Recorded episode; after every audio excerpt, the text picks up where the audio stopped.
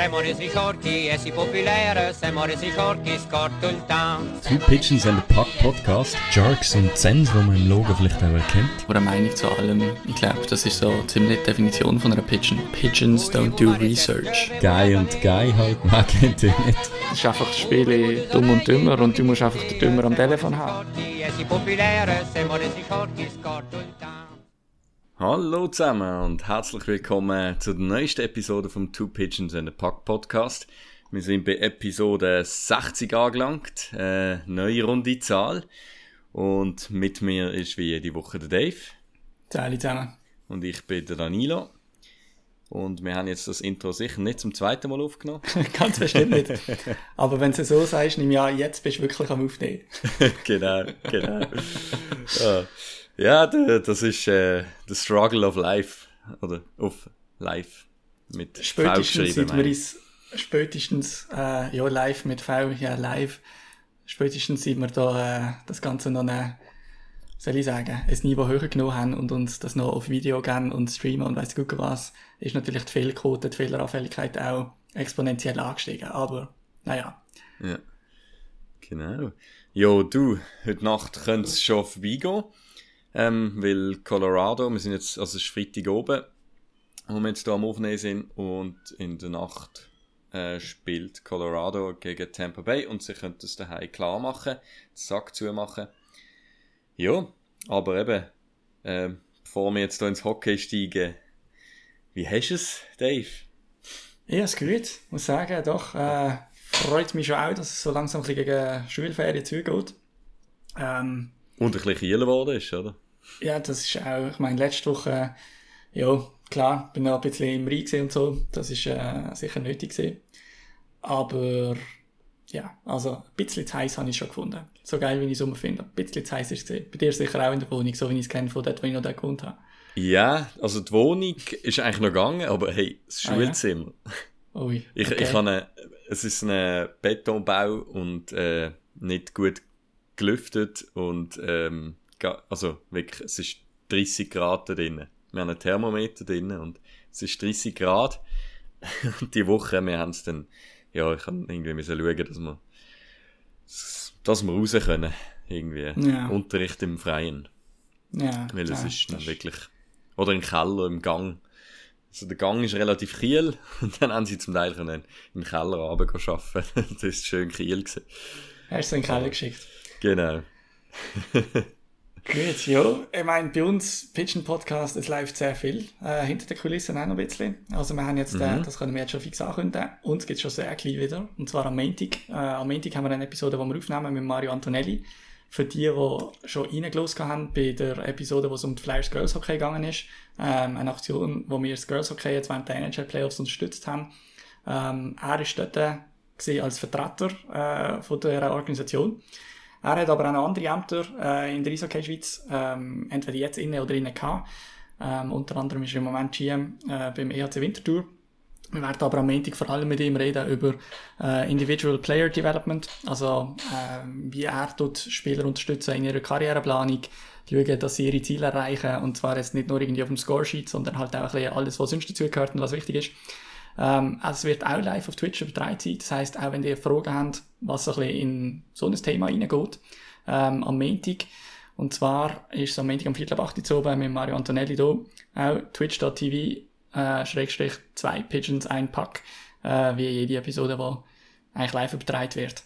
Und, ähm, ja, wäre cool, wenn ihr könnt reinschauen Ja, ist sehr, also ist eine sehr spannende Persönlichkeit, ähm, hat sehr viel äh, Knowledge, wo er kann erzählen hat, äh, ja, ein riesen Fundus an Wissen, was Hockey angeht, von dem her ähm, wirklich se- sehr, sehr spannend zum Zuhören und. Definitiv. Ja. Und es geht dann auch weiter nächste Woche. Ich meine, allerspätestens Mitte nächste Woche werden wir wissen, wer Stanley Cup Sieger wird. Vielleicht, eben, du hast schon gesagt, vielleicht wissen wir es morgen Morgen schon. Ähm, und dann der Montag drauf, das können wir mal ein bisschen anteasen, am 4.7. werden wir dann auch nochmal einen Gast haben. Einen sehr speziellen Gast. Gewisse würden sagen, sogar ein All-Star. Und, ähm, ja, also, ich glaube, ich glaub, das wird für uns sehr ein cooles und sehr spezielles Interview. Aber da sagen wir dann nächste Woche, wer genau das da kommt, vorbeischauen. Ja. Genau, nein, freuen wir uns. Auch dort, äh, ja, hoffen wir auf möglichst viel Zuhörer natürlich. Definitiv. Wird auch wieder live gestreamt. Also, auch dort könnt ihr wieder eure Fragen gerade reinbringen, wenn ihr wollt. Gut, dann würde ich sagen, kommen wir ein bisschen zum Eishockey. Und diese Woche hast du die Bad Pigeon. Wer Genau. hast du da dir überlegt, Daniel? Also Mini Bad Pigeon of the Week äh, muss ich jetzt der John Cooper äh, benennen, der Coach von der ähm, Tampa Bay Lightning. Und zwar für sein Postgame-Interview vom letzten Spiel, äh, wo das OT-Goal basiert ist und so. Nein, der hat einfach äh, irgendwie ein komisches Postgame-Interview geführt. Also klar, er war sehr emotional und hat dann irgendwie so etwas antönt von wegen, ja, es sollte nicht, äh, so sollte es eigentlich nicht sein. Ähm, sie sind jetzt bis dahin gekommen und ähm, das hat jetzt nicht müssen passieren. Ähm, irgendwie so ganz, ganz komisch. Ich weiß nicht, was er dort genau wollen sagen. Vielleicht hast du irgendwie besser verstanden. Vielleicht kannst du mich da noch Ja, ein bisschen also das aufklären. ist ziemlich, das ist ziemlich äh, aufgeklärt worden nachher. Also du Ja. meinst wahrscheinlich das mit dem Too Many Men. Ähm, und ah, das ist zwar, das. Okay, ja. ja, er hat das Gefühl gehabt, also er hat das Gefühl gehabt, ja. Okay. es sind viele Spieler auf dem. Genau, ja, da, das habe ich dann schon auch gesehen. Ich bin mir dann ähm, nicht sicher gesehen, ob das gemeint war. Äh, aber, ja, und die Too Many Man Penalty, das ist etwas, wo zum Beispiel wir als Sharks auch schon erlebt haben, im positiven Sinn. Und zwar ist dort Colorado, vielleicht magst du dich erinnern, der, der Landeskog, der dort an der blauen Linie äh, im Offside gestanden ist. Ja, Ähm, genau, und auch das finde ich, das ist doch dann einfach ein Lamentieren, weiss nicht, über Sachen. Du bist in die Overtime gekommen, du hast genug Chancen gehabt, um das Spiel zu entscheiden, dann finde ich irgendwie, dann, dann, dann ist doch jetzt einfach auch, auch mal gut. Also, ja. Vor allem der John Cooper hat ein sehr kurzzeitiges Gedächtnis. Er hat letztes Jahr in den Playoffs zum Beispiel gegen New York Islanders gibt es einen Screenshot, wo äh, seine Tampa Bay Lightning ein wichtiges Goal schießen. Und ähm, es sind, glaube ich, sieben Tampa-Spieler mitten auf dem Eis. Also auch jenseits von der Wechselbank und so. Also noch nicht so lange her, Mr. John Cooper, bist du auf der anderen Seite gestanden. Plus, jeder stille Screenshot, den man angeschaut hat von dieser Situation, hat auch gezeigt, dass äh, von Tampa ebenfalls viel zu viele Spieler auf dem Eis gewesen sind, auch bei dieser Situation. Ähm, ja, ich glaube, willst du die Diskussion jetzt machen oder willst du später machen bei diesem Game? Jetzt, äh, also. Ähm, äh, das Ganze mit der Wechselzone und so. Ich finde Mhm. halt, wenn er nachher kommt von wegen, ja, äh, zu früh drauf gesehen und weiss ich was und greift schon ins Spiel ein, ja, schon. Aber ich meine, die von Tampa, die Verteidiger, dort hast du ja auch Spieler, die zur, zur Bank zurückfahren und klar, die sind dann schon näher bei der Bank. Aber die, die reingekommen sind Fürsten, die sind auch schon irgendwo am Eingreifen ins Spiel geschehen, halt bei einem Backcheck. Aber trotzdem, die sind auch schon am Schaffen quasi. Und ich kann es dann ehrlich gesagt nicht ganz nachvollziehen, wenn du dann kommst und sagst so, oh, irgendwie, ja. ich muss auch, ja, ich muss auch ehrlich sagen, dort, also, da gibt es Schiedsrichter auch im Amateurbereich, wo die Wechselzone sehr, sehr hart pfeifen. Und ich finde das einfach so dermaßen unnötig. Also auch dort zum Beispiel mit dem Landeskog, wo er noch irgendwie so auf dem Eis steht, an der Bande. Alter, das ist einfach nicht mehr im Spiel. Ja. Also weißt Nein, du, da finde ich dann, da, das ist doch dann unnötig. Also dort auch kann man doch jetzt Kulanz Glück. auch zeigen. Zum guten Glück kann man kein Review machen für das. Habe ich nur gedacht. gehabt. Weil, ich meine, du kannst jetzt so alles nachschauen. Du kannst für alles einfach ein fucking Review nehmen. Aber wenn du jetzt das auch noch machst, im Fall, das ist dann wirklich das, was du Match nachher nicht mehr kannst schauen kannst. Sagen wir ehrlich. Weil, wenn nachher jedes Mal irgendwie so, ah, zwar, warte mal kurz, sind das eineinhalb Meter bei der Bande, mm, und dann nachher, keine Ahnung, holen wir noch den digitalen Maßstab raus. Nein, also, Nein, ich meine, das ist ja- wirklich einfach so, das ist einfach ein situativer Entscheid. Mhm. Und es soll die auch immer noch geben. Ich meine, Strophen kannst du auch nicht alle nachholen, schauen, irgendwie so, ah, ist das wirklich ein Hooking oder nicht. Und das beim Wechseln, das gehört einfach auch dazu.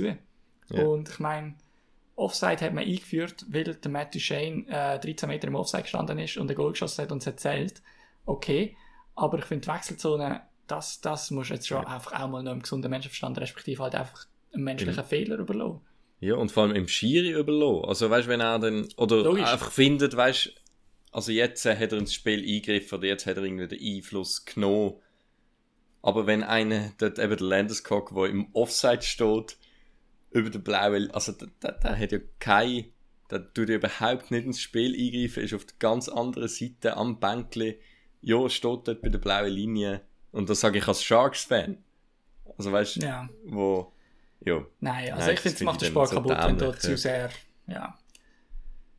Gut, ich würde sagen, so lange sind wir noch selten bei einer Bad Pitch stehen geblieben. Ja. Ähm, aber die Diskussion, die hat es gebraucht. Äh, und die wird wahrscheinlich auch noch ein bisschen weitergehen. Würde mich nicht wundern, wenn in der Offseason noch etwas würde gehen, äh, was das Thema angeht. Mhm. Ähm, aber jetzt zum Positiven, oder?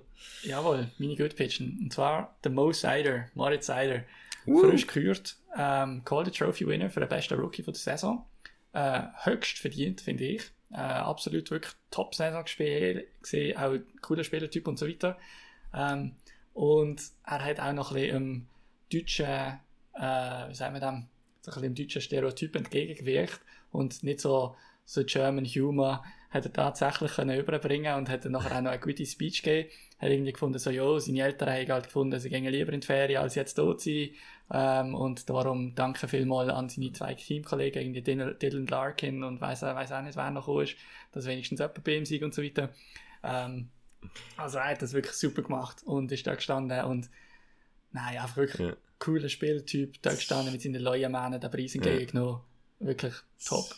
Einfach, also auch auf dem Typ her schon, musst du mal das Draft Day Video schauen von einem, was sie ja. am Draft Day begleiten. Okay. Oft ein Charakter, ähm, ja, wo einfach irgendwie den Raum erhält. Also ein bisschen ein Joe Thornton-mäßig. Ja. Einfach, also, ja, ein, dunkelt mir auch recht äh, intelligenter Typ. Also, weißt du, von rechtes Gespür für die Leute. Und einfach Humor, ja. Ich, wirklich Humor. Auch dort beim Viertel, wo er dann am, seine Mähne am Frisieren war und so. Ja. One Direction, genau.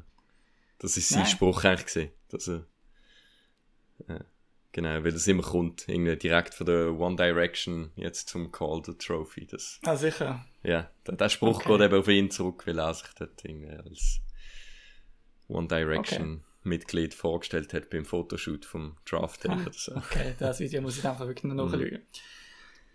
Jo, gut. Dann würde ich sagen, kommen wir von unseren Pigeons äh, mal zu den richtigen News. Äh, es sind ja erst zwölfeinhalb Minuten vergangen auf dem Podcast. Und äh, starten mal ein bisschen in die Action zurück. Und wir sind letztes Mal haben wir nur Game 1 gehabt. Das heisst, es ist dort ja. der Einzel für Colorado gestanden. Der Colorado hat das erste Spiel in der Overtime gewonnen gehabt. Burkowski. Und ja, Dani, vielleicht startest du mal kurz, wie, wie ist es weitergegangen? Äh, ja, dann haben wir alle gedacht, jetzt äh, richtig wieder eine geile Serie. Und dann ist es effing 7-0 von Colorado. ähm, wirklich ei, ei. überfahren, richtig übelst. Äh, und dann habe ich so gedacht, oi, oi, oi, irgendwie, ich weiß nicht, was jetzt da noch Tampa kann entgegenstellen, wenn ein Colorado dann auch noch so heiß läuft. Und eben, Crazy, du hast ja geschrieben, Wasilewski ist nicht ersetzt worden. Ja. Also, das habe ich mich nachher auch gefragt. Ich glaube, das ist so der Moment, ich weiß nicht, ob das gescheit ist oder nicht, aber ich als Trainer, äh, und jetzt im Eishockey habe ich null Erfahrung, aber als Unihockey-Trainer, ähm, mir sind in den Momenten meistens so ein bisschen Dinge egal gewesen, irgendwie so die persönlichen Fäden, die die Spieler haben und dann irgendwie finde ich, bleibt denen egal und so, dann da kommt einfach raus quasi. Ähm, es gibt halt den Rekord, wo der Wasilewski irgendwie in den letzten drei Saisons ähm, oder noch länger zurück schon nie gepult worden ist in den Playoffs. Er hat einen, einen riesen Streak und ähm, also ich glaube, er hat auch jeden Match gespielt, er ist nie irgendwie verletzt und so. Und ich glaube, diese Streak, die ist ihm irgendwie noch wichtig. Auf jeden Fall munkelt man, dass man auch so ein bisschen unter Reporter und so weiter. Ja, ähm, ich glaube, mir, muss ich ehrlich gesagt sagen, wäre das ziemlich egal gewesen. Ich habe gesagt, Junge, ähm, scheißegal, du kommst jetzt raus, es steht irgendwie 4-0, es steht 5-0. Und ähm, bevor die da noch irgendwie einen aus Versehen überfahrt oder einen irgendwie an den Hals schießt oder keine Ahnung was, das ist mir einfach nicht wert, du kommst jetzt raus. Ähm, kann natürlich auch sein, dass das nachher äh, so einen psychologischen Effekt hat, weil da irgendwie halt so, keine Ahnung, sind stolz und so weiter, dass das nachher dann quasi negative sportliche Effekt auch für die Zukunft hat. Mhm. Das weiß ich nicht. Für das, äh, das bin ich immer ein bisschen eher weniger äh, ausgesehen als Trainer. Ja, ich weiß nicht. Hättest du ihn drinnen gelassen oder hättest du ihn rausgenommen?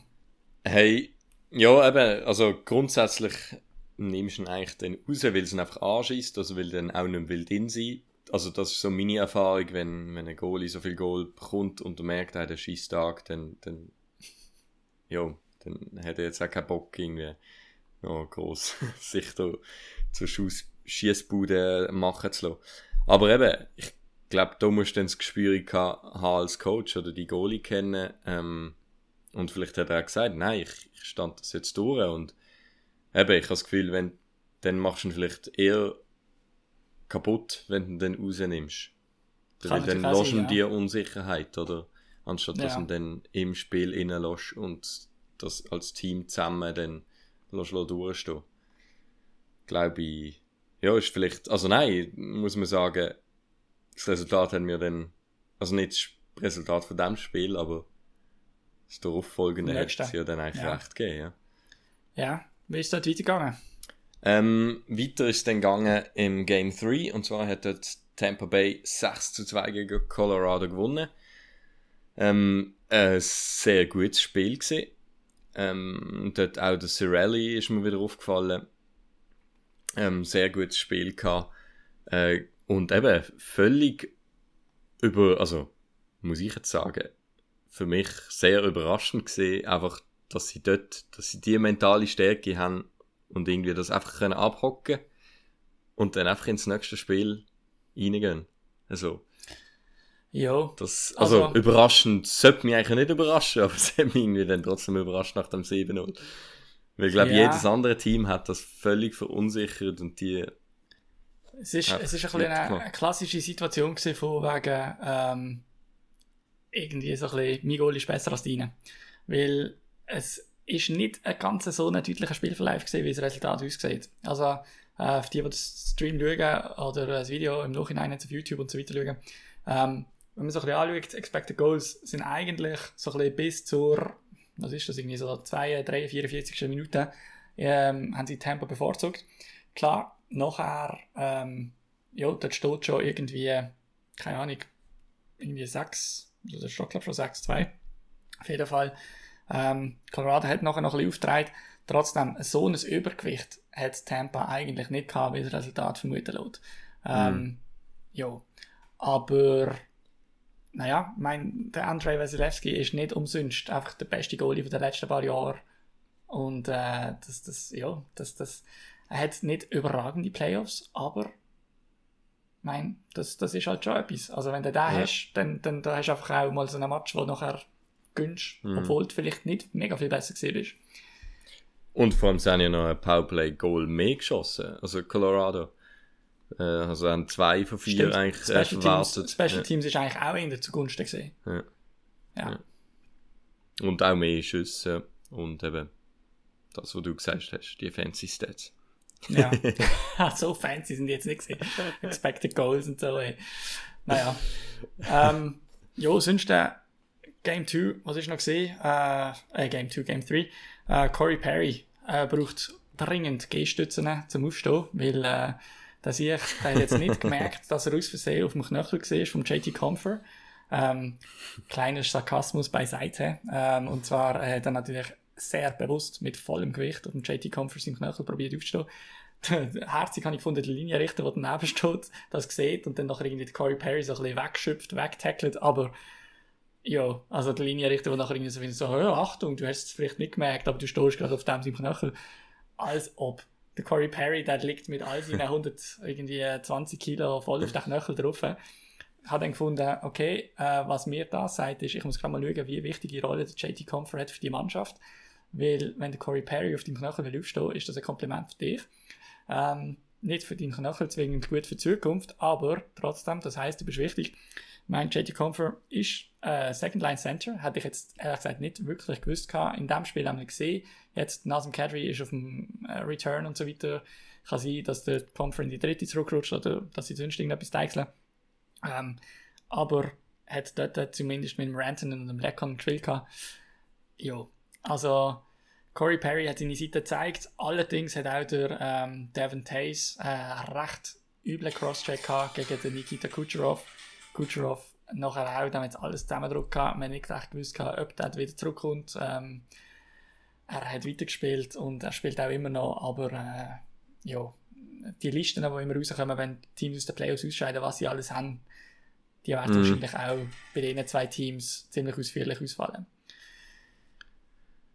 Ja. Weißt du, wer wieder getroffen hat in dem Spiel?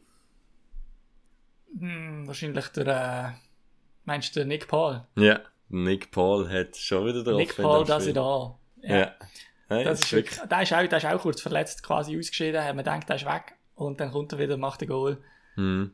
Crazy sich. Ja.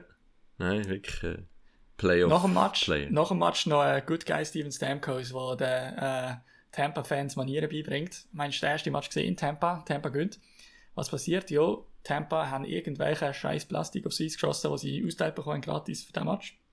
Ähm, die fliegen vereinzelt aufs Eis und der Stammer, du siehst richtig, der hat kein Lachen mehr im Gesicht, der schaut einfach die Fans an, so, macht so Zeichen, gestikuliert, dass die Fans aufhören sollen, Zeugs auf Eis schießen, dass sie nicht, ähm, sagt er, äh, also die Idee von dieser Sache. Und da siehst du so ein bisschen auch so, mhm lassen sie okay, lassen sie okay sein, dann können auch irgendwie, keine Ahnung, wo Zeugs rumschießen in einer Sportveranstaltung, aber äh, da landet Zeugs nicht auf meins. Außer die haben da das eine Spiel, was ist das, irgendwie so ein Plüschtier-Benefizspiel, was jedes Jahr geht in Calgary noch immer oder so, wo sie Plüschtiere einsammeln und dann schießen alle die Plüschtiere aufs Eis. Nein, also dort haben wir so ein bisschen gesehen, er, der ein bisschen probiert, Hockeykultur in Tampa äh, hochzuhalten, hat gar keinen Spaß verstanden und hat die Leute böse angeschaut, was trotzdem abgeschossen hat. Ja. Ja, nein, eben, es, äh, ähm, das hat Serie natürlich nochmal äh, spannend gemacht. Dann äh, hast du noch etwas zum Game 3? Nein. Nein. Dann äh, würde ich sagen, das Game 4. Äh, das ist jetzt eigentlich das letzte Spiel gewesen, wo wir äh, jetzt gerade noch können coveren weil eben das Game 5 wird jetzt heute Nacht stattfinden. Äh, und das hat wiederum aber den Colorado geholt.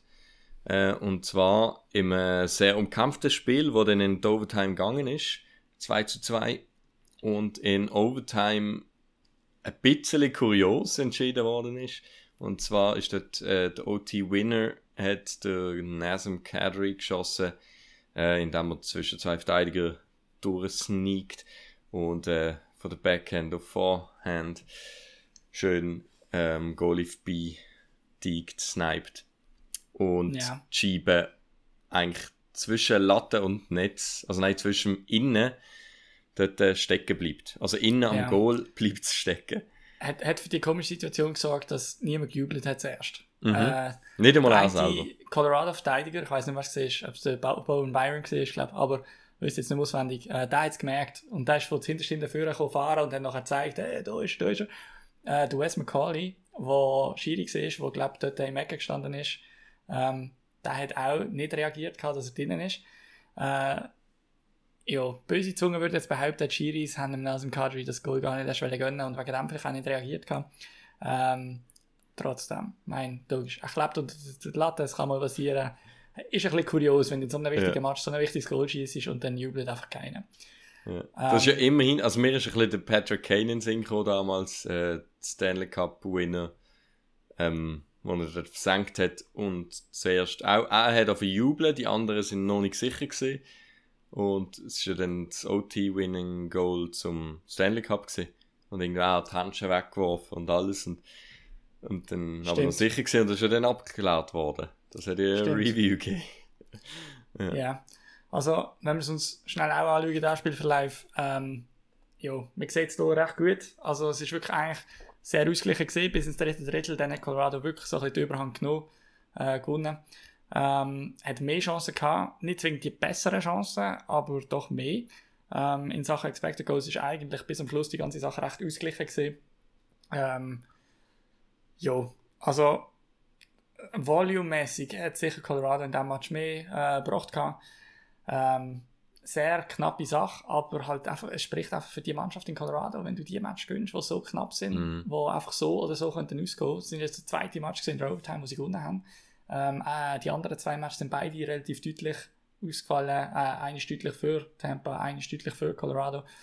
Ähm, ja, wenn du die Match gönnst, das ist halt schon, ja, dann Ja, ist die Chance groß, dass du äh, halt wirklich ready bist für den Stanley Cup-Titel. ja.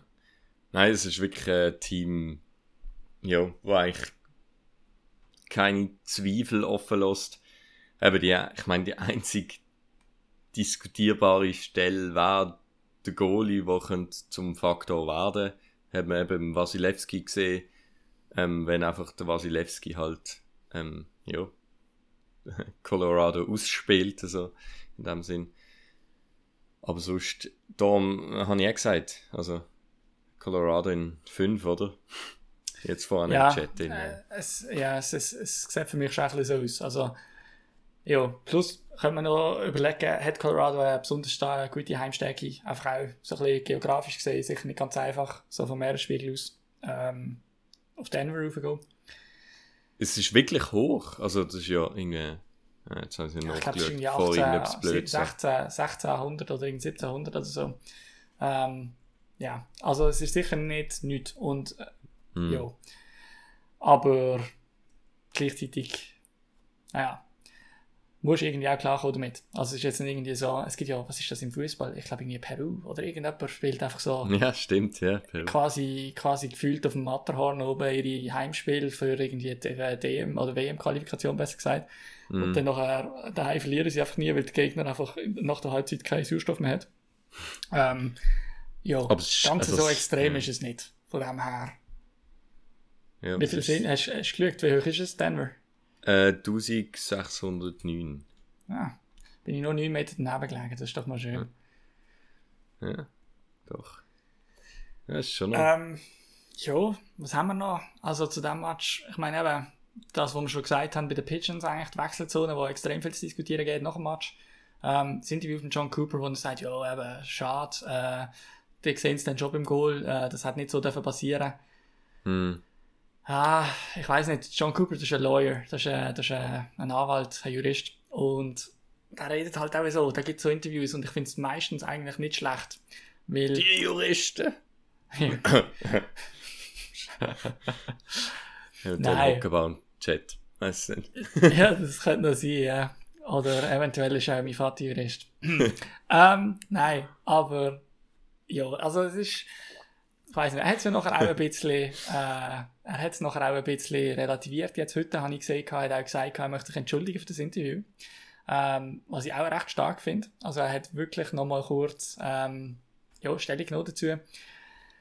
Ja, also wie gesagt, ich habe ehrlich gesagt lieber einen, der noch so eine Antwort gibt, als einen, der irgendwie ja, irgendwie, keine Ahnung, gar nicht vor die Presse geht oder ja, also sag lieber, wie du dich fühlst und wie es dir geht dabei und wenn es noch halbwegs eloquent ist, dann ist gut, wenn es gar nicht eloquent ist, ist auch gut, weil das ist ebenfalls entertaining. Ähm, ja. Was gibt es noch zu dem Match sonst? Äh, Eric Czernak äh, hat sich verletzt, Verteidigung von Tampa Bay. Ähm, sehr wichtig, Second Pairing Guy. Man weiß noch nicht, ob der heute wieder spielt. Also vielleicht weiß man es unterdessen, ich habe es nicht gesehen. Ähm, spielt im zweiten Pairing mit dem Ryan McDonough zusammen. Er vor allem für die Defensive zuständig. Von dem her, ja, werden wir müssen sehen. Äh, Wäre sicher ein harter Verlust für Tampa. Tampa hat dann auch den Match fertig gespielt mit fünf Verteidigern. Mal schauen. Ähm, ja, sagen wir es mal so, die, äh, die Stanley Cup Parade ist schon nochmal ein kleines Schritt grösser, wenn du bei Tampa noch ein, zwei Leute aus dem Kader rausnimmst, natürlich. Wie geil fändest du es, wenn sie es in Colorado gewinnen? Ah, Wie natürlich. fest wärst du dabei? Natürlich. Also, und wenn sie es in Tampa holen, dann hoffe ich, es gibt äh, via Meer und Fluss und so äh, äh, eine Wasserverbindung zwischen Denver und Tampa und selbst wenn sie zwei Wochen fahren und dann nehmen sie sich fucking riesen Jetskis und dann machen sie halt einfach äh, Stanley Cup on Tour on Water und dann fahren sie zwei Jahre, zwei Jahre, zwei Wochen lang durch die USA und äh, bis sie den Cup daheim haben auf dem Wasserweg. Das fände ich natürlich auch herrlich. Das wäre richtig, richtig, ja, sehr, sehr gute Idee. Das bin ich nicht Ja. mehr froh. Ja, gut. Ja, nachdem die letzten zwei Jahre halt Tampa Ja. äh, den Stanley Cup auf dem Wasser äh, präsentiert hat, wäre das natürlich nicht schlecht zum Kucherov ein bisschen Humble Pie zu servieren. So. Ja. Aber ich könnte natürlich auch noch irgendwie so äh, ein paar Spiele äh, vertragen. So, das jetzt noch irgendwie schön auf die Ferien wird lange. Dann ja. noch einen Also, live schauen oder so. Ja, also was ich, was ich gemacht ich habe kein Match ganz nachgeschaut, aber was ich zum Beispiel gemacht habe beim letzten Spiel, jetzt Game 4, äh, die ganze Overtime habe ich nachgeschaut. Äh, man muss sagen, so äh, heavy wie im John Cooper sein Interview gesehen nach dem Match, ähm, genauso muss man auch sagen, dass Colorado in der Overtime vorher schon einen Pfosten und einen Lattenschuss gehabt hat. Mhm. Also es hat auch schon viel früher können fertig sein. Colorado hat viel Jo. bessere Chancen gehabt in der Overtime. Ähm, einer ist der äh, Lattenschuss von Bowen Byram. Äh, Pfostenschuss weiß ich jetzt gerade nicht mehr von wem. Aber ja, Aber das, Also- das meine ich genau. Also weißt dann, dann gehst du am Schluss irgendwie sogar mi, du mi, halt mi die rumlamentieren. einzige Aktion, die es entschieden hat, die nimmst du dann auseinander. Das wäre Ja. die einzige vom ganzen Ja, Match gewesen. genau. Ja. Und vorne sind einfach. Ja, genau. Genau mein Punkt. Da kannst du es einfach ein bisschen eloquenter ausdrücken, das finde ich gut. Ah, jetzt aber. ähm, ja, ich weiß nicht, hast du noch etwas zum. Also, ja, du hast schon gesagt, du denkst, es ist heute Nacht fertig. Ähm, Ja. Ich denke es eigentlich auch, wenn ich ehrlich bin. Ähm, ich glaube, wenn es nochmal auf Tampa geht, dann gibt es allweils Game 7. Ich glaube, Tampa verliert nicht bei sich daheim. Obwohl, ja, ich meine, sie haben es auch daheim in der Overtime verloren trotzdem. Ich glaube, entweder Colorado in 5 oder Colorado in 7. Äh, ja, ich glaube, dass, dass Tampa jetzt dreimal hintereinander, die müssen wirklich halt drei in Serie gewinnen gegen Colorado. Mhm. Ah, das Ja. traue ich einfach beim besten Willen nicht zu. Das finde ich immer, das geht so schnell. Du bist irgendwie, eben, du bist 2-1 und dann mit einem Spiel kannst du irgendwie eine Serie ausgleichen und, und wenn du aber das Spiel verlierst, dann Ja. musst du gerade drei Spiele hintereinander gewinnen. So Ja, ich meine- der psychologische Effekt, der Sprung ist Ja. irgendwie so groß. Das ist riesig. Ja. Meine, es ist äh, jetzt auch laut Statistik hat irgendwie Tampa noch 8% Chance zum Stanley Cup zu gewinnen. Äh, lässt sich darüber streiten, was man von so Sachen will halten. Aber ja, ich meine so, der Spruch von wegen, äh, du hast keine Probleme, bis du das Heimspiel verlierst in den Playoffs, das stimmt. Das Problem ist, wenn du die beiden Auswärtsspiele verlierst, ein Heimspiel gewinnst und eins verlierst, dann bist du 3-1 hinter 3 und dann hast du das Messer auch am Hals. Also klar, wenn du daheim immer gönnst, dann bist du mindestens in einem Game 7 auswärts und kannst mit einem Sieg auswärts quasi die Serie klar machen. Aber ja, es vertreibt halt wirklich wenig und gegen das Team sowieso. Und ich habe einfach so ein bisschen das Gefühl, Colorado, ja, ich, ich kann mir es nicht vorstellen, dass die das noch aus der Hand geben. Die sind mir Mhm. viel zu komplett. Ja. Nein, habe ich auch nicht das Gefühl. By Jetzt. the way, Ja, hast du mal äh, deine Playoffs, ha- haben dir Munioke, haben dir ja Playoffs gehabt? ja, ja. Was sind so deine äh, grössten Erfahrungen, die du dort gemacht hast? Auf dem, Was meinst du mit grössten Erfahrungen? ja, vielleicht kurz äh, schildern, was so ähm, das Highlight war. Ja, Wo also Aufstieg- absolut vergleichbar ist mit äh, Absolut vergleichbar. Nein, äh, Aufstieg in der Erstliga natürlich. Ja. Das ist schon. Ja, nein. Aber äh, wie gesagt, ich würde mir jetzt so, äh, das, das finde ich, ist jetzt keine äh, angebrachte Diskussion im Stanley Cup Final Setting, ehrlich gesagt. Ich finde, Playoffs sind eine geile Atmosphäre und das ist auf jedem Niveau Hey. wahrscheinlich so. Ihr habt die Atmosphäre dort nicht mitbekommen. Die ist äh, äh, mit einer eigenen Fankurve, also da kann die NHL sich nur ein Stückchen abschneiden, muss man da auch noch so sagen. Ja, sicher eine coole Zeit auf jeden Fall, ja. ähm, ja, würde ich sagen, kommen wir von den Playoffs weiter. Ähm, ein grosses Thema gesehen in den letzten Tagen, NHL Awards. Äh, Gerade auch für uns Schweizer natürlich. Äh, grosse, weiß nicht, Enttäuschung. Irgendwie schon, auf eine Art. Ich weiß nicht, ähm, vor allem zu reden gehen in der Schweiz hat natürlich die Norris Trophy. Äh, der Award, äh, die Auszeichnung vom besten Verteidiger von der vergangenen Saison. Ähm, dort zählt natürlich nur die Regular Season. Nach der Regular Season ähm, haben die Stimmen müssen abgewertet. Das heißt, Playoffs zählen dann nicht dazu. Man hätte können darüber spekulieren, ob das im Romagnosi so ein bisschen quasi das Knick rettet, weil er doch eine sehr gute Regular Season gehabt hat und der McCarr aber in den Playoffs unglaublich gut spielt. Ähm, es hat dann trotzdem nicht ganz gelangt. Also Mhm. er hat zwar mehr ähm, Stimmen gehabt, die ihn auf dem ersten Platz äh, hatten, also mehr Stimmzettel, aber insgesamt hat der Cale McCarr von Colorado trotzdem knapp die Nase vorne gehabt.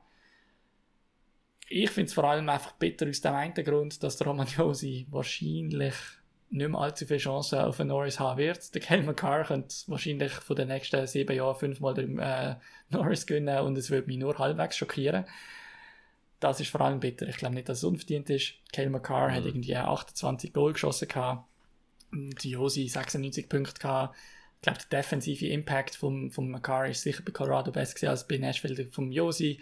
Gleichzeitig die Rolle vom Josi bei Nashville viel größer gewesen als die vom McCarr bei, bei Colorado, einfach weil so viel auf der Schulter vom Josi gelastet hat. Ja, weiß nicht, was ist so ein deine Reaktion auf den Award? Ähm, ich muss ehrlich sagen, ich glaube, mir geht es wahrscheinlich wie vielen Schweizer ähm, also klar enttäuscht, aber ähm, auch verdient. Und ich glaube, die Diskussion oder die Gefühle wären anders gesehen, wenn jetzt Playoffs sonst verlaufen wären und Colorado in der ersten Runde rausgefallen wäre. Aber irgendwie nachdem man den Makar in den Playoffs gesehen hat, ist, glaube ich, einfach jedem klar gewesen, dass die Norris Trophy einfach verdient. Und ich glaube, die Diskussion eben wäre vorhin anders gesehen und von dem her... Ja, ja. Diskussion, der Diskussion hilft sie jetzt im Nachhinein. Ja, eben, ja, so im äh, Nachhinein. Die Abstimmung ich mein, hat ja, ja, nicht, die Abstimmung ja. hat ja nicht beeinflusst in dem Sinne. Nein, aber, aber, so ein bisschen die Rechtfertigung so. Genau, und wie man es wahrnimmt, oder? Ja, Weil ich einfach, schon. ja, am Anfang habe ich gedacht, hey, nein, jetzt, also, so eine Saison machst du einfach nicht mehr, oder? Und, aber dann hast du jetzt einfach die Playoffs gesehen und da hast du Makar wirklich mal gesehen spielen, weil ich, ich glaube, viele haben wahrscheinlich das Nashville-Match geschaut, haben aber nie das Colorado-Match geschaut ähm, und haben ihn wahrscheinlich einfach auch nicht so oft gesehen spielen. Und wahrscheinlich, wenn du wirklich mal die Match geschaut hast, dann werden wahrscheinlich noch tausend andere Sachen aufgefallen, neben den Highlights, die, irgendwie kommen. So, von dem her. Nein, richtige Wahl, wenn ich jetzt das Ganze anschaue. Ja, was ich, was ich ein bisschen, also das ist jetzt nicht bei diesem Award, aber äh, es kommen immer ein paar so ein bisschen Gruselgeschichten an, ans Licht von irgendwelchen Reporters, was die abgestimmt haben. Äh, also ich, ich weiß auch noch, irgendwie ein Reporter hat der, der, der Josi, glaube auf dem fünften Platz gehabt oder auf dem vierten Platz. Und ich dann einfach muss sagen, Kollege, ähm, die Josi hat irgendwie am 11. meisten Punkte gehabt oder irgendwie so etwas jemals vom Verteidiger in der NHL und das ist irgendwie quasi in den letzten 130 Jahren und äh, ja. er ist Nummer 1 in den letzten 25 Jahren, also von dem her ja, das finde ich den Job, habe ich ein bisschen müde damit. Also, mhm. Selbst wenn du, wenn du auf Defense schaust. Ja, selbst wenn du Makar auf einsetzt, nachher kommst und sagst irgendwie so, ja, der Headman, keine Ahnung, finde ich auch noch besser als die Josi. Spätestens an Nummer 3. Nachher musst du eigentlich den Badge abgeben oder musst irgendwie quasi, äh, finde ich, ähm, ja. Aber es gibt noch ganz viele andere Schlimmere. Es gibt auch zum Beispiel der äh, eine, äh, Chefjournalist äh, für der eine der große Zeitung in Ottawa zum Beispiel, der hat äh, seine, nicht beim Norris, aber in einer anderen Trophy, hat er nur 4 AG statt 5 und dann ist das ganze, ganze Zettel un, ähm, also unregel, wie sagst unkon, äh, regelunkonform. Naja, das ist ja. jetzt auch nicht sehr eloquent gesehen. ähm, ja, auf jeden Fall ist dann ungültig. Und alle Stimmen zählen nicht. Und dann frage ich mich so ein bisschen, äh, dann haben irgendwie 150 Leute, die abstimmen und dann hast du immer noch Leute darunter, die es nicht schaffen. Ja. Äh, wo einfach, es, es hat ein paar ungültige Zettel gehabt, wo einfach irgendwie zu wenig Spieler drauf so haben oder Leute auf der falschen Position oder keine Ahnung was. Und dann denke ich einfach so, oi, oi, oi. Weißt du, wie viele Journalisten gibt es, die nicht davon abstimmen Und ja. äh, du kommst da und, äh, ja, keine Ahnung, steckst keine 30 Sekunden rein. Ja, schade. Tja, so ist das Leben. Ähm, dann vielleicht andere Trophies noch weiter. Ähm, Hart Trophy, Austin Matthews. Austin Matthews, grosser Sieger gesehen eigentlich von dieser, von dieser ähm, Award Ceremony. Ähm, Hart Trophy gewonnen, Ted Lindsay Trophy gewonnen. Äh, die Hart Trophy ist äh, der MVP äh, von der Saison, also der wichtigste Spieler für seine Mannschaft, abgestimmt von Journalisten. Ted Lindsay, das ist der Trophy, der von den Spielern vergeben wird, oder? Das ist der, wo die Spieler darüber abstimmen, genau. wer der wichtigste, also, ja, äh, wer der Beste. Sehr, äh, ich glaube, für Spieler ein sehr wichtiger, wichtige Trophäe, so als Anerkennung. Ja. ja, was mir dort noch aufgefallen ist, der Roman Josi als Zweiter. Der ist äh, nach vorm Conor McDavid gekommen, Ted Lindsay. Ähm, ich weiß nicht, ob dort vielleicht noch ein bisschen mehr reingeflossen ist, dass man halt einfach seine Leistung noch ein bisschen mehr wertschätzt, im Sinn von bei dieser Mannschaft halt. Also, ja, äh, auf jeden Fall von seinen Peers, von seinen Mitspielern in der Liga, ähm, oder Gegenspieler besser gesagt, äh, ist, ist im Romagnosi seine Saison sehr hoch eingeschätzt worden. Ähm, laut ihnen ist er besser als der Conor McDavid. Ähm, das kann man natürlich so auf das Plakat schreiben und äh, für alle Ewigkeit unter das Dach hängen. Ähm, nein, ist ein kleiner Momentaufnahme. Aber trotzdem, äh, eine sehr grosse Ehre, sicher auch für ja. Romagnosi auf jeden Fall. Ist mir mal aufgefallen, wie gut das eigentlich aussieht? Romagnosi? Ich denkt, ja. Jo, ja. Also, sagen wir es mal so, der, der, Austin Matthews mit seiner Hairline ist nicht ganz angekommen an, äh, jo, lassen wir das Thema. Ich will da nicht über die Leute ihre Hairline bashen, wenn ich selber da irgendwie so ein bisschen, mein Kopf muss richtig abwinkeln in der Kamera. Ähm, gut, gehen wir weiter. Ähm, dann haben wir noch gehabt, eben, die Calder haben wir schon gesagt, gehabt, äh, der Moritz Seider, der gönnt, vor allem Trevor Seagrass und dem 32-jährigen Michael Bunting von Toronto. Äh, Michael Bunting, schade, hat so viel Match gehabt, sonst könnte es das nächste Jahr nochmal probieren wahrscheinlich. ähm, dann die Vesna Trophy, sehr wenig überraschend. Igor Shesterkin von den New York Rangers, das ist eigentlich eine Trophy, die mm. fix schon klar ja. war. Jetzt habe ich seinen Namen gelernt. Nein, ich sage mal einfach Igor. Igor. Also, falls das in der letzten Episode mir ist einmal aufgefallen. Ich habe, ich habe immer Igor gesagt, weil ich, weil ich den Nachnamen ah, umgehen Ah, nein, das ist mir nicht gefallen. Oder Igor. Ich habe gedacht, das sind einfach auf einer Du-Basis. Amix, telefonieren wir. Eben, ist gut. Ich freue mich schon, wenn er zum Interview kommt. ähm, ja, dann haben wir noch die Art Ross Trophy gehabt. Das ist der einzige, wo äh, Conor McDavid, also es haben noch mehr Trophies gegeben, aber die sind zum Teil alle schon bekannt gesehen. Die Art Ross, äh, das ist eigentlich auch eine, die bekannt gesehen ist, wo logisch ist. Das ist der einzige Trophy, wo der McDavid das Jahr bekommen hat. Ähm, das ist für den Spieler mit den meisten Punkten in der Regular Season. Jo. Findest du es fair, dass der McDavid, also jetzt leer, jetzt ist es ein dass so wenig eigentlich davon geholt hat?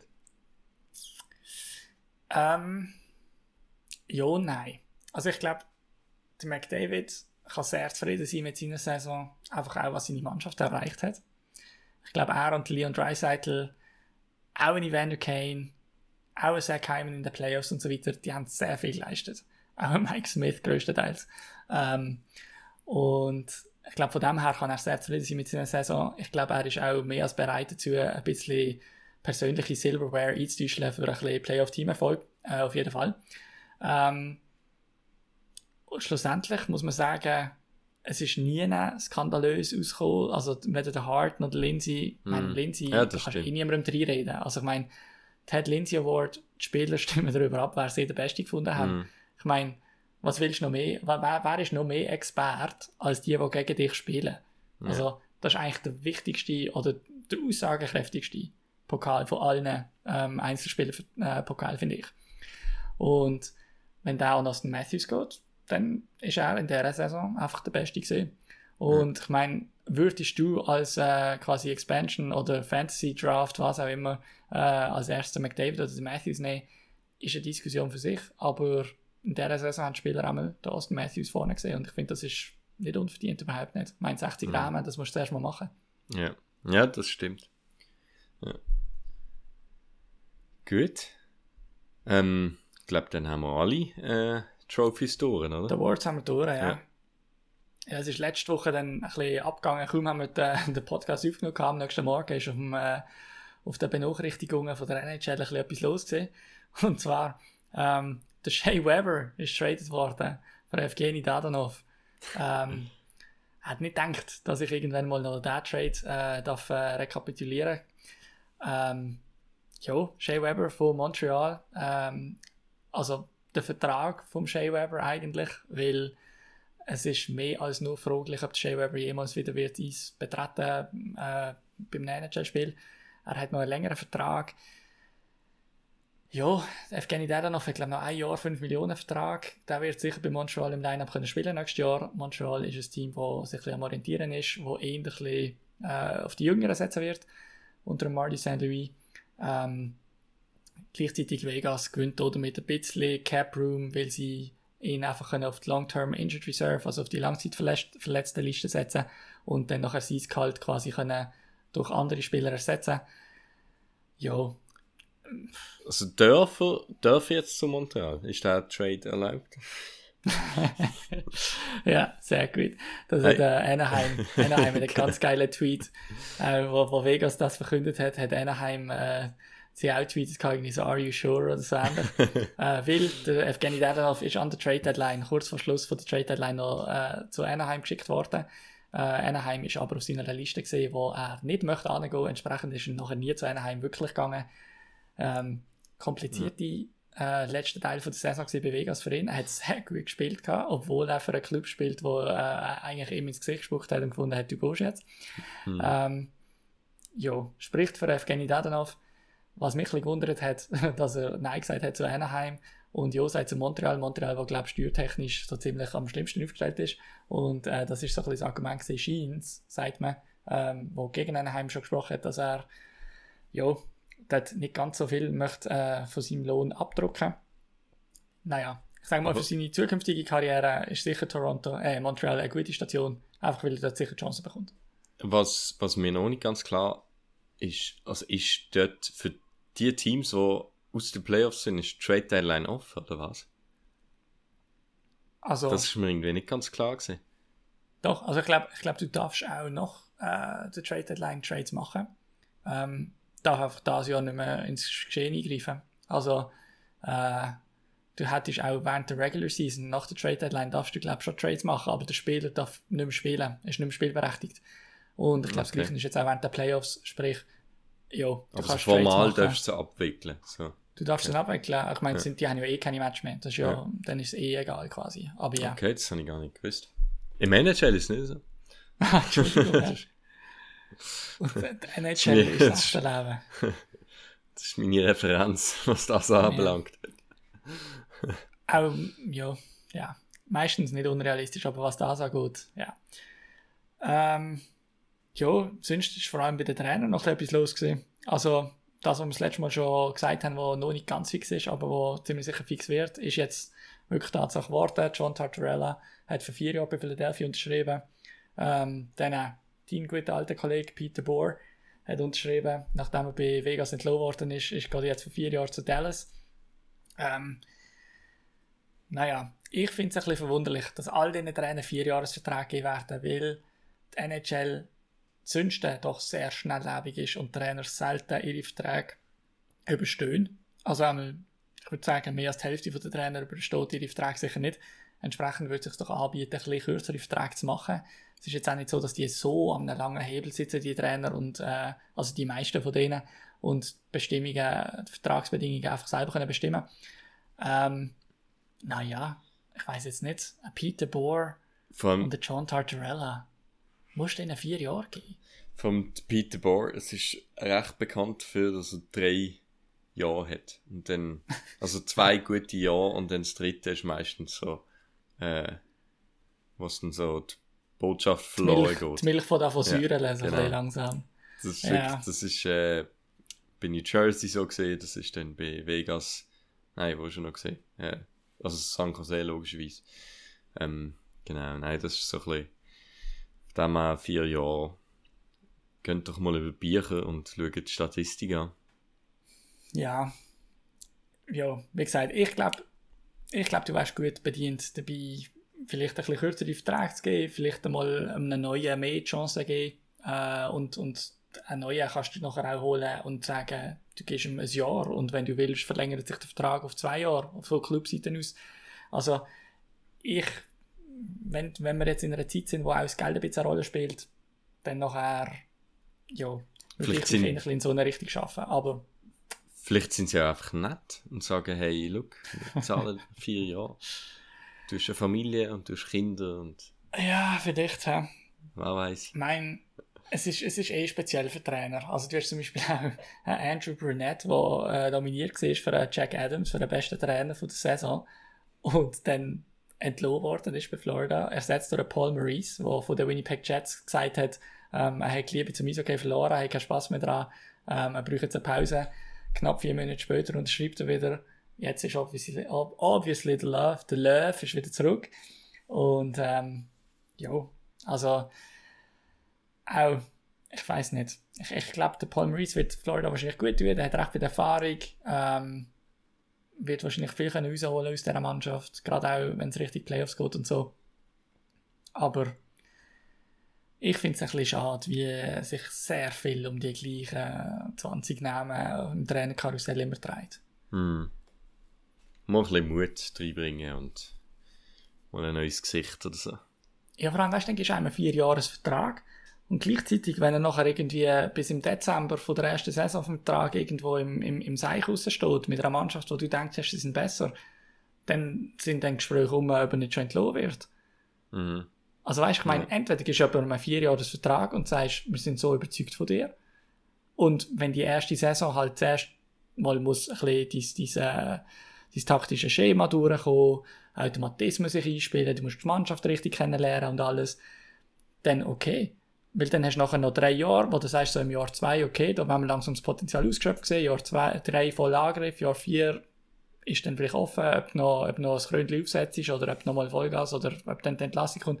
Aber du kannst dann nicht im ersten Jahr schon wieder einfach so, ja, also das sind schon, hm, man ist unzufrieden und man schaut um und so weiter. Ich finde, das speist sich extrem. Die Vierjahresverträge ja. mit der sehr kurzlebigen ähm, Erwartungshaltung, die bei diesen Teams praktisch bei allen vorhanden ist. Ja. Dann der Brinkhead, ähm, also Chicago, ähm, ja, lost auf Offers für äh, den Brinkhead. Er hat 40 Goal gemacht, äh, die Saison. San Jose. ja, es ist, ich weiß nicht. Er ist ein extrem guter Spieler und ähm, Chicago ist ein, bisschen ein Mysterium, was, der, was, die, was die vorhaben in den nächsten Jahren. Also ich meine, in den letzten Jahren, die letzte vergangene Saison 41 Goals, ja vorher 32, aber in der verkürzten Saison, ja, also der hat, der hat wirklich bis jetzt immer um die 30 bis 40 Goal geschossen, hochgerechnet eigentlich. Außer in einem Jahr. Und das ist wirklich einfach ein, Spiel, den, den, den kannst du eigentlich nicht holen. Und wenn sie da jetzt äh, auf einen, auf einen Trade-Block setzen, ich frage mich jetzt, weil du hast, ja. ich weiß nicht, ist das das erste Jahr oder ist nächstes das erste Jahr, aber auf jeden Fall, du hast einen, einen Seth Jones-Vertrag, den du für 9,5 Millionen geholt hast. Das ist nicht eine Mannschaft, die irgendwie im absoluten Rebuild ist. Vom äh, du hast Jonathan Tays, du ja. hast, äh, du hast äh, ähm, Kaner. Also, ah, Vor allem laufen doch im Tays und im Kane seine 10 Millionen Verträge aus, nicht? Die sind auch gleich fertig, ja. Also, es, es, ja, ich weiß es nicht. Ehrlich gesagt, aus Chicago wird die nicht ganz schlau, wenn ich ehrlich bin. Ja. Ja, ich meine, der Kane und der Tays, die haben, noch, die haben nächstes Jahr noch Vertrag, nachher sind sie Free Agent sind 33 und 34 Jahre alt. Eben, das Video. Du hast äh, Alex de Brinkett, der in sein letztes Vertrag kommt, hat jetzt 6,4 Millionen auf Vertrag, nachher ist er aber immer noch Restricted Free Agent. Ähm, das, das ja, war ja dumm jetzt. Aus Schweizer Sicht interessant, Philipp Kuraschew ist äh, auch Restricted Free Agent schon diesen Sommer. Ähm, das heisst, vielleicht ist er auch ein Trade Chip. Dominik Kubalik, Restricted Free Agent, Kirby Duck, Restricted Free Agent. Also, die müssen entweder sehr viel Verträge aushändigen, also ich nehme es an, dass sie das werden machen, oder es wird einiges an Trades geben. Und Goalie haben sie keine. sie haben noch keinen Goalie. Die haben zwei UFAs. Die haben den Colin Delia UFA nächstes Jahr, Kevin Lankinen UFA nächstes Jahr. Ja, das passiert halt, wenn du den Mark Andre Fleury wegtradet hast. Klar, da ist auch UFA, aber trotzdem. Also Goalie haben sie auch noch keine. Neue Trainer haben sie, glaube ich, irgendwo mal glaub, gesehen, aber bin ich ganz sicher. Ja, jetzt traden sie dann den ähm, Spencer Knight oder so, oder Kevin Hart. Der Kevin Hart. Kevin Hart. der absolute Anti-NHL-Goalie. Der sicher ist, glaube ich, irgendwie 1,35 Meter, ja, nein, gerade 1,65 Meter groß oder so ähnlich. Oh, der Kevin Hart.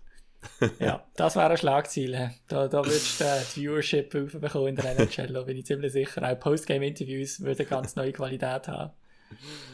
Uh, wie gut. Dann, was haben wir noch? Äh, ja, Listener Request hat es noch gegeben. Äh, ich habe es zwei, gesehen. Ja. Zwei, zwei hat es gegeben. Der eine haben schon ein bisschen eingegangen. Die eine ist gesehen, die Frage, ähm, äh, wo ist die Wechselzone? Äh, da sind wir schon ein bisschen darauf eingegangen, was, wir, was unsere Meinung ist zu dem ganzen Fiasko, das war. Dann der andere vom Bully Blog. Äh, die haben auch einen Podcast, einen deutschen Podcast. Äh, recht grosse Plattform haben die. Habe ich heute mal reingelassen, habe ich vorher noch nicht kennt. Ähm, sehr spannend. Äh, machen auch viel mit Interviews und so weiter. Ähm, die haben uns gefragt, was ihre, was unsere Lieblingspodcasts sind, was wir so hören. Also nicht, Dani, beim, beim, du bist auch ab und zu mit ÖV unterwegs, ich nehme an, das ist so auch so deine Podcast-Zeit, oder wie machst du das? Äh, ja, genau, das ist vor allem dann, wenn ich los, äh, oder auf ja. dem Dörf oder so, wenn ich im Dörf unterwegs bin. Ähm, ja, ich höre eigentlich viel so San Jose Podcasts, also so, da gibt es auch viel Circling the Cup.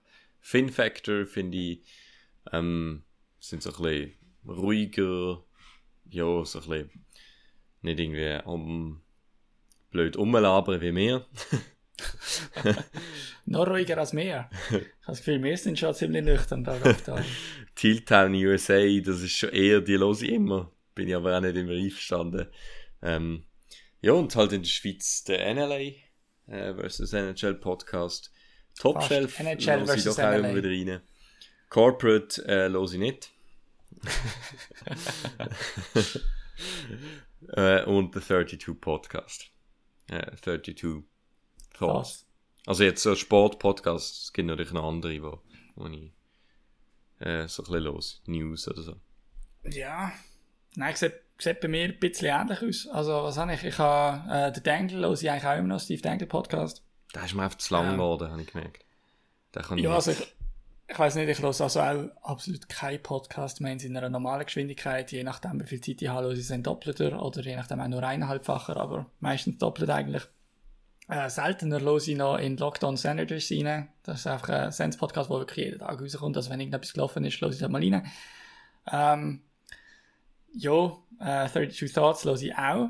Ähm, was ich eigentlich auch meistens los ist, äh, auch vom SDPN, Steve Dangle Podcast Network oder was das auch immer steht, ähm, ist äh, CJ Show, also Chris Johnson Show.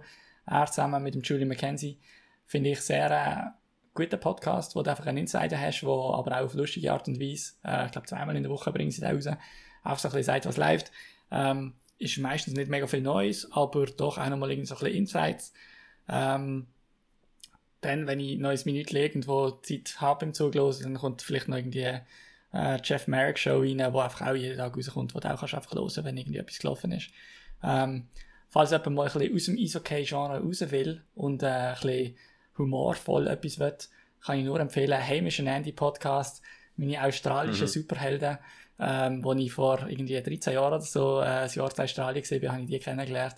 Ähm, Heimischen Andy, absolut legendär, australische Comedy, top. Also, must listen, auch must watch. Also, die haben jenste Sachen auf äh, YouTube. Hamish Andy, schau jetzt mal an, das ist recht lustig. Gut, jetzt. Gut. Schweizer Spieler? Ja, ähm, kleinen Shoutout habe ich geben äh, an Adrian Bürgler äh, von Watson. Er war schon Gast bei uns, Friend of the Show. Ähm, Wir geben ihm einen Shoutout. ja, so ist es ähm, auch auch ein fleissiger Teilnehmer von der Flyers Girls Hockey Aktion. Also spätestens mit dieser Aktion hat es natürlich unseren vollsten Respekt verdient. Ähm, nein, er hat sehr guten Artikel geschrieben über mögliche Trade Destinations von Kevin Fiala. Kevin Fiala, der ja auch Restricted Free Agent ist. Und er hat hier verschiedenste ähm, Teams unter die Lupe genommen, die es könnten werden. Wird sich zeigen in nächster Zukunft, weil ich glaube, der Trade von Kevin Fiala könnte gut vor dem Draft passieren, einfach weil Minnesota so gegen eine Cap ist, dass sie, je nachdem, wenn ein Trade Sinn macht, jemand würde nehmen, wo sie jetzt gerade draften, wo schon gleich ein Trade sein, ähm, ja, für die nächste Saison. Dann, was haben wir noch gehabt? Ah ja, ein, ein grosses äh, Dings für Schweizer im Moment sehr wichtig. Ein Junior, der noch nicht drafted ist, könnte gleich schon drafted sein. Äh, Lorenzo Canonica. Ähm, der spielt für die Shawinigan Cataracts. A Lady from Shawinigan. Genau, das ist das, was ich auch immer muss denken. Ähm, für die, die jetzt gerade nicht wissen, was Danilo meint, im NHL gibt es so einen äh, äh, äh, ein Spruch, äh, ein Kommentar, wo nachher irgendwie, wenn der Böck ins Out fliegt, wo nachher irgendwie so, oh, Lady from Shawinigan caught the puck. Ähm, ja, der einzige Ort, wo ich je von Shawinigan vorher gehört habe, er spielt dort. Die sind im Memorial Cup. Äh, Shawinigan hat QMJHL, Quebec, Quebec Major Junior Hockey League, haben sie gewonnen. Spielen jetzt gegen die anderen Sieger von der kanadischen Juniorenligen. Und ja, also, äh, soll ich sagen, ähm, ein sehr großes Turnier und ähm, Shawinigan hat die ersten zwei Gruppenspiele gewonnen. Die stehen jetzt schon fix im Halbfinale. Heißt, es könnte wirklich bis zum Memorial Cup führen für Lorenzo Canonica, der dort der Drittlinie-Center spielt. Ähm, ja, immer cool, wenn ein Schweizer dort dabei ist. Ich weiß noch, wo der Timo Meyer mit der mhm. Rouen, Rim, nein, nicht Rimouski, Rouen, Ruanda, irgendetwas. Ja. nicht Ruanda. Huskies, oder? Huskies. also die Ruanda, ich glaube nicht Ruanda. Ruanda ist in ja, Afrika. Ich, ich weiß, welches du meinst, Huskies.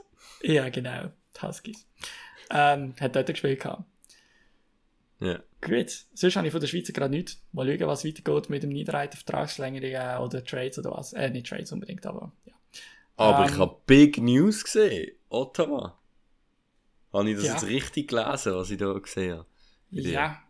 Ja, ja. Und zwar, Ottawa bekommt seine Downtown Arena. Das heisst, verbierst mit all euren Scheißwitz für das, dass sie irgendwo auf einem Nachher spielen. Logisch ist das Ware gesehen. Ähm, trotzdem, spätestens in etwa fünf bis sechs Jahren sollten sie dann können Downtown spielen. Das heisst, ähm, wer heute irgendwie zwölf ist, könnte drafted werden an erster Stelle und dann nachher gerade Ottawa Downtown Arena als Rookie können spielen. Ähm, das heisst, ja, etwas, was sich definitiv lohnt, zum ins Training zu gehen, ähm, an alle unsere zwölfjährigen Zuhörer machen und dann könnte das vielleicht euer Traum sein. Ähm, Nein, also Ottawa hat hier ein sehr grosses Projekt. Äh, lang hat es ausgesehen, als könnte irgendwie noch scheitern. Also eigentlich ist klar gewesen, dass Ottawa, es ist so eine noch nicht bebaute Zone mitten in der Stadt. Und dort äh, gibt es irgendein Projekt mit größeren Sachen. Ähm, also irgendwie halt das Einkaufscenter und weiss gut was sonst noch alles, äh, Corporate-Sachen. Ähm, und Zenz sollte ihr Stadion dort haben. Unter Eugene Melnick hat es noch so ausgesehen, als könnte das Ganze ins Wasser fallen. Unterdessen seine zwei Töchter, Olivia und, uh, jetzt weiß ich gerade die zweite Tochter nicht mehr, wie sie heißt, ähm, die haben das sehr gut im Griff. Ähm, die machen das wirklich super. Also das, was man so ein bisschen mitbekommt. Ähm, oder gern halt ihre, äh, ja, gern, gern, wie soll ich sagen, gern ihre Kompetenzen an, an vernünftige Leute weiter und, und die so ein bisschen äh, in, in gute Rollen setzen. Entsprechend, wenn die Arena kommt, das wird sicher ein grosser Schritt sein für Ottawa. Ja. Gut. Weiß nicht, Sharks, gibt es irgendwas? Äh, nein, ein Zirp, Zirp. Zirp, Zirp, okay. Ja. Jo, ich habe noch aufgeschrieben, der EHC Basel taucht auch immer wieder ein bisschen auf meinem Twitter-Feed. Ähm, ich glaube, der EHC da muss noch kurz bis Ende Playoffs äh, zumindest hinten anstehen. Nachher werden wir dann vielleicht auch mal schauen, was dort so gelaufen ist. Mhm. Äh, das ist ja ein bisschen dein Baby, das bei dir um den Ecken ist, äh, der EHC Basel. Ähm, dann äh, genau. würde ich sagen, ähm, bleibt uns eigentlich nicht viel zu sagen, außer dass wir am Montag schon wieder zurück sind. Am Montag dann mit Mario Antonelli geht es ein bisschen um Individual Player Development, ähm, auch ein bisschen um die mentalen Aspekte von einer Eishockey-Karriere, auch von einem Junior, was ist wichtig, was sind Probleme, was kann man machen. Ähm, er hat auch sehr viel Erfahrung, äh, Spieler von jensten, also von jensten Stärken äh, schon betreut, die jetzt irgendwie auch ähm, ja, an ihrer Profikarriere mit drin sind. Und wird sicher sehr spannend. Ähm, ihr könnt dann auch wieder äh, auf Twitch live dabei sein, E-Mail direkt Fragen stellen und so weiter. Ähm, und natürlich wird es ganz normal auch als Podcast erscheinen. Äh, ja, und dann gibt es dann nächste Woche noch News, wer unser Gast am Montag drauf sein wird. Äh, ich glaube, bis dann bleibt nicht viel zu sagen, außer genießt noch das Stanley Cup Final. Vielleicht ist es morgen Morgen schon vorbei. Und it ain't over till the fat lady sings. Ich wünsche allen noch einen schönen Abend. Ciao zusammen. Ah, schön. Ciao, ciao. Hey, I'm Mark Shifley. Hi, I'm Nathan McKinnon. Today we're going to learn about pigeon. Pigeon.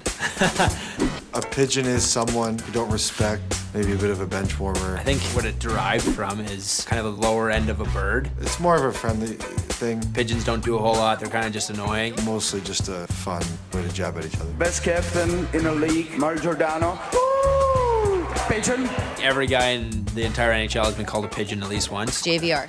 Pigeon. Pigeon. We just thought it was the funniest thing ever. I know he enjoyed it. It could go from calling someone a pigeon to a pidge to a pidgey. Someone on the team who uses pigeon a lot would be Nikita Zadorov. He thinks he's a Nick Lidstrom, so calls everyone a pigeon. If someone sees like a pigeon on the street, you know, you take a picture of it and send like our team Snapchat group and refer to one of the boys. I think that's always the you know good memory about talking about a pigeon.